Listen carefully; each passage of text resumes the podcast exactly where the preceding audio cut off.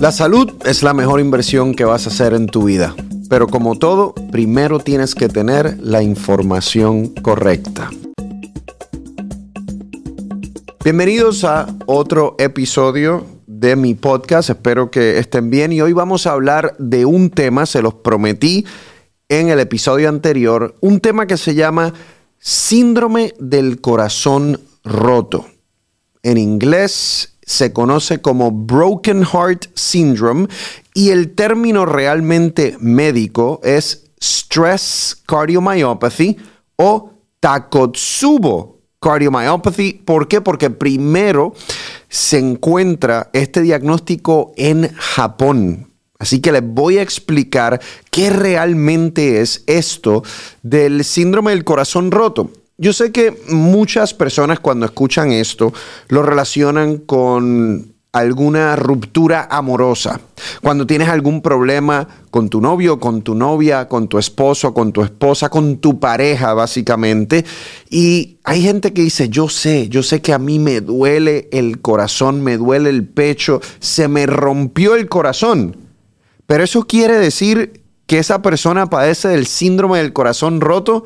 No necesariamente. Esa persona puede estar experimentando ansiedad, puede estar experimentando estrés por la situación que está viviendo. Y obviamente el estrés puede causar dolor de pecho, puede causar otros sentimientos como dificultad respiratoria, pero eso no es lo mismo que el síndrome del corazón roto que te voy a explicar. Y la historia es interesante porque cuando yo hice cardiología en Johns Hopkins eh, Hospital, el doctor, el cardiólogo que publica el primer estudio de síndrome del corazón roto, era un cardiólogo que era profesor mío en eh, Johns Hopkins y escribe el primer artículo en el New England Journal of Medicine, que es una revista científica muy prestigiosa. Y eh, te voy a hacer la historia, una de las historias de las que se publicó en ese estudio, en ese artículo, porque de ahí realmente sale esa, esa, mm, esa enfermedad o ese síndrome del corazón roto. Fíjense que esto era una familia que estaba allí en Baltimore eh, y estaba la mamá, estaba el papá, estaba la hija que se iba a casar y estaba el comprometido de la hija. Y estaban en la bahía, en el Inner Harbor, en uno de estos eh, water taxis, un taxi de estos de agua.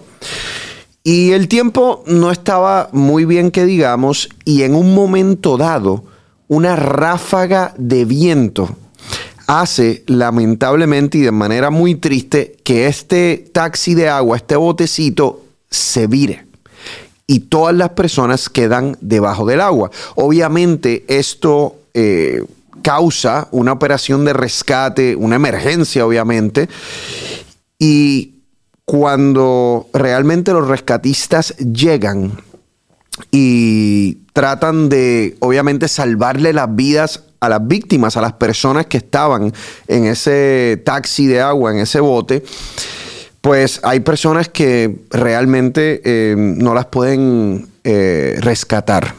Y dentro de esas personas es esa pareja que se iban a casar. A la mamá y al papá los salvan. La mamá ya está en, la orilla, o sea, los acaban de salvar, les están brindando eh, primeros auxilios. Cuando ella se da cuenta que no, no encuentran a su hija, no encuentran al novio de su hija y le empieza a dar un dolor de pecho horrible. La llevan a la sala de emergencia y en la sala de emergencia obviamente cuando tú tienes dolor de pecho te atienden de manera muy rápida. Entonces todo el mundo piensa que está teniendo un infarto de corazón porque ella tenía opresión en el pecho, dolor de pecho. Le hacen un electrocardiograma. El electrocardiograma, que es, usted a lo mejor lo ha visto, es cuando te ponen los chuponcitos en el pecho para ver la parte eléctrica del corazón. El electrocardiograma tiene algunos cambios eh, que son preocupantes, como si hubiese un infarto de corazón. Luego de eso le hacen estudios de sangre porque en la sangre uno puede detectar si hay una enzima que se llama troponina, que cuando esa troponina está elevada, eso quiere decir que puede haber un infarto de corazón. Le hacen los estudios a la señora y da la casualidad que esa troponina también está elevada. Hay un cardiólogo, dice, ella está teniendo un infarto de corazón, hay que llevarla directamente a hacerle un cateterismo. Usted se acuerda lo que es el cateterismo, que te ponen un catéter, bueno, antes te lo hacían por la ingle, hoy día te lo hacen por aquí, por la arteria radial, te suben ese catéter a las arterias del corazón, te inyectan contraste con rayos X para ver si hay bloqueos en las arterias del corazón. Esta señora Además del dolor de pecho, esa opresión en el pecho, tenía cambios en el electrocardiograma, tenía las troponinas elevadas. El cardiólogo se la lleva para hacerle un cateterismo esperando encontrar un bloqueo y abrir ese bloqueo con un stent y salvarle la vida. Cuando le hacen el cateterismo, que van poco a poco, ponen el catéter en la arteria, inyectan el contraste y están viendo realmente en, en vivo, las arterias del corazón, todo el mundo se queda sorprendido. Y todo el mundo se queda sorprendido porque las arterias del corazón estaban completamente limpias. Entonces, si las arterias del corazón están completamente limpias, no hay bloqueo, entonces no hay un infarto de corazón. Aquí lo que está sucediendo es otra cosa, pero no sabían. Bueno, alguien le hace, luego de ese cateterismo, le hacen un ultrasonido del corazón, lo que se conoce como un ecocardiograma. El ecocardiograma, que te deja saber la contracción del corazón, demuestra algo que fue muy interesante. La base del corazón se seguía contrayendo de manera normal pero mientras te ibas acercando a la parte más distal del corazón, lo que se llama el ápice, no se contraía. Eso es lo que se llama una cardiomiopatía. El corazón no se estaba contrayendo de manera adecuada, pero donde menos se contraía era en la parte más distal, en el ápice del corazón. Eso era un patrón que realmente era distinto. Porque usualmente cuando un corazón no se contrae bien es en todo el corazón que simplemente no se está contrayendo de manera adecuada. Pero esto era como en un área seleccionada.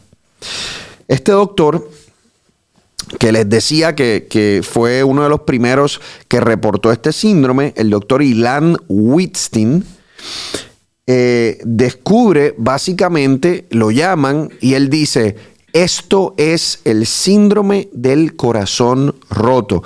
Esto es stress cardiomyopathy. Y te voy a explicar qué quiere decir eso. Pero el diagnóstico de esta señora era síndrome del corazón roto. Estos son personas que pasan por un estrés agudo, usualmente inesperado. En este caso fue la muerte inesperada de su hija, y de quien, eh, de iba a ser su son-in-law. ¿Ok? Entonces, al tener esa muerte inesperada, el cuerpo de ella empieza a liberar unas cantidades increíbles de hormonas de estrés, norepinefrina, epinefrina, 20 veces lo normal. Ese aumento en epinefrina y en norepinefrina eso llega al corazón, se pegan a unos receptores en el músculo del corazón y como que causan un adormecimiento del corazón. O sea, el corazón ya no se contrae de manera adecuada. Cuando el corazón no se contrae de manera adecuada, ¿qué sucede? La sangre no está bombeando hacia donde tiene que bombear y empieza a acumularse en los pulmones. Te da dolor de pecho, te da dificultad respiratoria, te da fallo cardíaco congestivo. Y esa era la explicación. En la descripción de este síndrome, del síndrome del corazón roto, también en los reportes que se han hecho de ya bastantes pacientes que lo han sufrido, se reporta que además de una disminución en la contracción del corazón, de manera particular, o sea, la base se contrae, pero el ápice no se contrae, pero también tienes cambios en el electrocardiograma como tenía la señora y además de eso puedes tener una elevación leve de las troponinas como tenía la señora. Entonces el síndrome del corazón roto es que uno piensa que es un infarto de corazón, pero no lo es. Y uno lo sabe hoy día porque uno ve el ultrasonido del corazón y tiene esa contracción particular. Y le hacen cateterismo a estos pacientes y las arterias están limpias. Esta señora la ponen en eh, cuidado intensivo, la tratan con diuréticos para liberar ese fluido que se estaba acumulando en los pulmones. Si es necesario, la persona se trata con medicamentos para aumentar la contracción del corazón y esta señora se salvó, gracias a Dios. Cuando especialmente el doctor Ilan Wittstein veía todos estos casos del síndrome del corazón roto, la mayoría, miren qué interesante, la mayoría eran mujeres y la mayoría eran mujeres que tenían más de cierta edad, que habían pasado por la menopausia. No sabemos por qué. Eso no quiere decir que en hombres no pueda ocurrir, pero era más comúnmente, se ha visto más comúnmente en mujeres. La mayoría de las personas sobrevive. Puede ser, obviamente, algo bastante que, que a uno le da susto, porque la persona presenta con fallo cardíaco congestivo. O sea, son síntomas preocupantes de dolor de pecho, de dificultad respiratoria.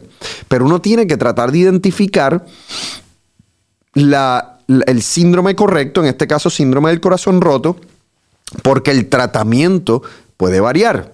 Además de eso, los estudios han demostrado que usualmente la prognosis es buena. Eso quiere decir que usualmente las personas obviamente se salvan, se recuperan.